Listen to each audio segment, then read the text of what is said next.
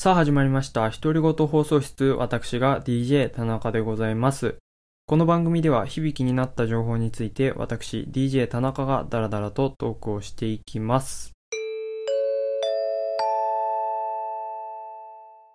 ということで、えー、年が明けて2021年になってからですね、成人の日が終わり、節分が終わり、えー、約1ヶ月が経ちました。まあおそらく日本中なんなら地球上でも一番遅い新年の挨拶かもしれませんが、えー、今年もね、皆さんどうぞよろしくお願いいたします。いやー、本当はね、もっと早く更新するつもりだったんですよ。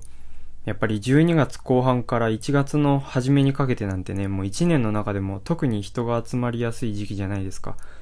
で、まあ、この活動を始めて、初めて、初めて初めて、ややこしいですけど、まあ、初めて最初の冬だったんでね、やっぱトークを更新しまくるぞっていうやる気に満ち溢れてたんですけど、面白いことにそういう時に限って話したいことがないんですよね。で、まあ気がついたらこんな時期になっておりました。うん、まあ最近というか今年に入ってからですね、まあ結構私生活の方が忙しくて、まだあまりペースというかリズムをつかみきれてないんで、今月は厳しいかなーなんて思ったりもしたんですけど、僕の第6巻がね、このタイミングを逃すとまた数ヶ月間更新が止まるぞっていう、まあ恐ろしい囁きをね、してきたので、まあちょっとなんとか今回時間を見つけて撮っております。でまあ何を話そうかななんて考えたんですけど、ほんとこの1ヶ月間何もなかったんですよね。もう年末年始なんかは実家に帰らずね、家でゴロゴロしてましたし、まあ強いて言えばあの、まあご存知の方も多いかと思うんですけど、配給っていうね、まあ、去年まで週刊少年ジャンプで連載されていたバレーボールの漫画があるんですけど、そのアニメをね、3ヶ月前ぐらいから見てまして、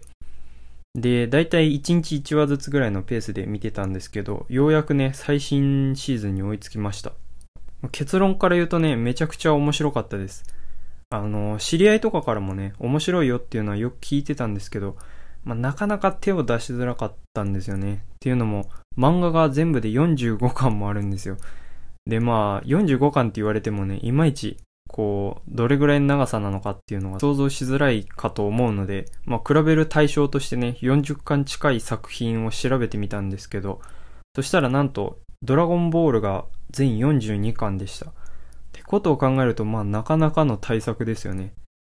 あと、まあ、配給って、なんて言うんでしょう。なんか汗すらキラキラ光って見えそうな、爽やかな見た目のキャラクターが多くてですね。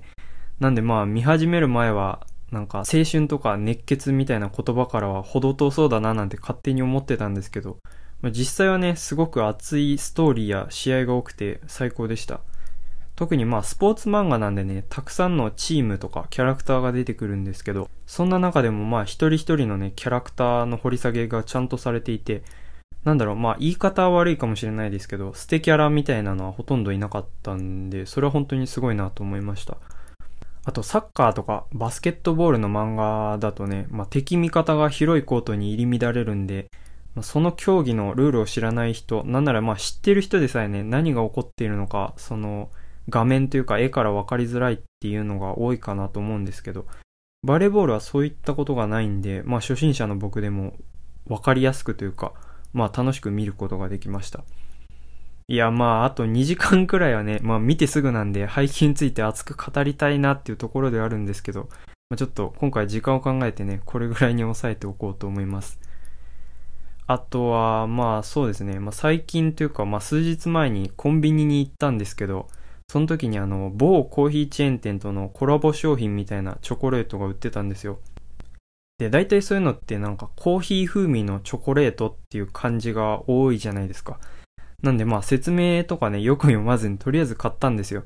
で、家に帰って食べてみたら、チョコレートの中にね、なんかナッツみたいなものが入ってて、あ、まあまあナッツかと思って噛み砕こうとしたんですけど、そしたらそれがやたらね、硬いんですよ。なんか石みたいに。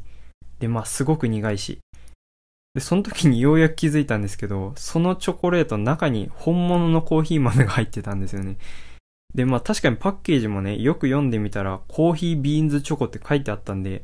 まあこの場合100ゼロで僕が悪いんですけど、で、まさかね、コーヒー豆そのまま入ってると思わないじゃないですか。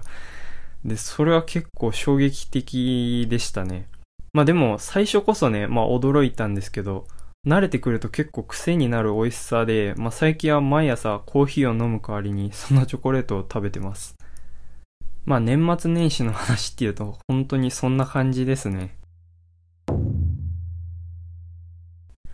はい、ということで、まあ雑談はこれぐらいにしておきまして、えー、今回はですね、最近気になったニュースを紹介しようかなと思うんですけど、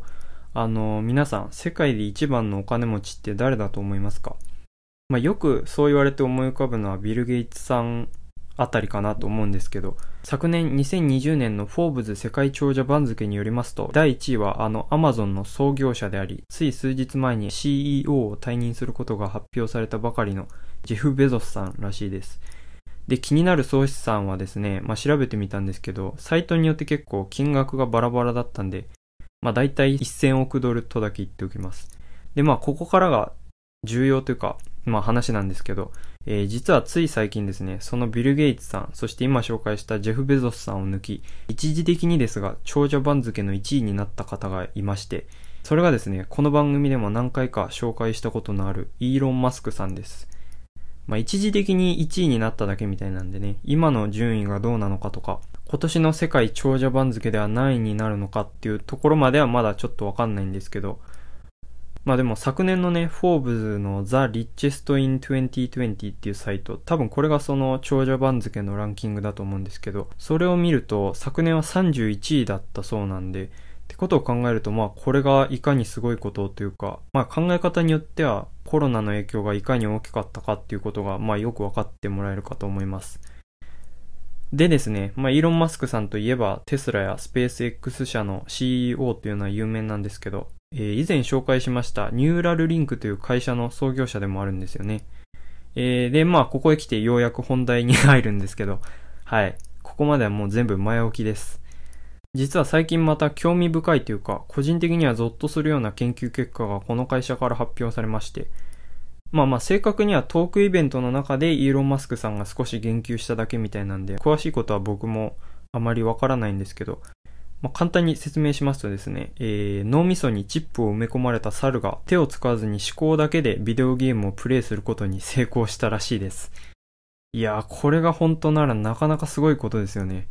自分は割と AI とかでもね、なんかターミネーターみたいな悪い未来を想像してしまうタイプの人間なんで、まあ、この研究もいずれはなんか人の思考をハッキングしたりっていうね、なんか悪い方向に使われるんじゃないかななんて考えてしまうんですけど、